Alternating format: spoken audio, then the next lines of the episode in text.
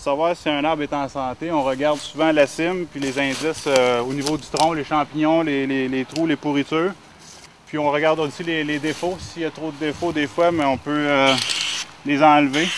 Garder des, euh, des tiges de meilleure qualité.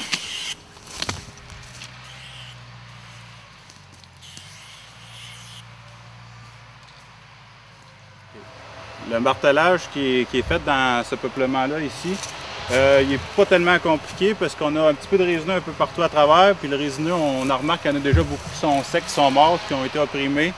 Fait qu'ils sont matures, fait qu'on les enlève tous.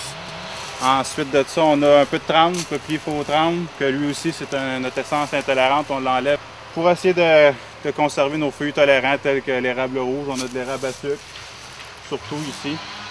Puis ensuite, euh, à l'occasion, si j'ai encore de l'espace pour enlever encore un peu d'arbres, j'enlève des, feuilles avec beaucoup de défauts, des érables avec beaucoup de branches qui ne feront jamais de bio. Euh, c'est quand même assez simple ici de faire un, martelage. Euh, par contre, dans d'autres situations, des fois dans des peuplements résineux, il y a beaucoup de chablis, beaucoup de renversements, mais à ce moment-là, c'est plus compliqué. on hésite, on pense que ça, risque de verser assez souvent.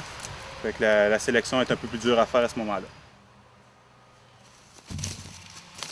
C'est des sols qui sont assez bien drainés, on est sur des buttes. Alors l'enracinement c'est bien fait. Euh, fait que dans le fond, on n'a pas beaucoup de problèmes de chablis à part des, îlots où que le tram était mature puis qui a renversé un peu avec les derniers gros coups de vent les, automnes derniers. Euh, mais en général, c'est des très bons sols ici, très solides. Puis on a une très belle production d'arbres. Les arbres sont longs. Fait que c'est un très beau site.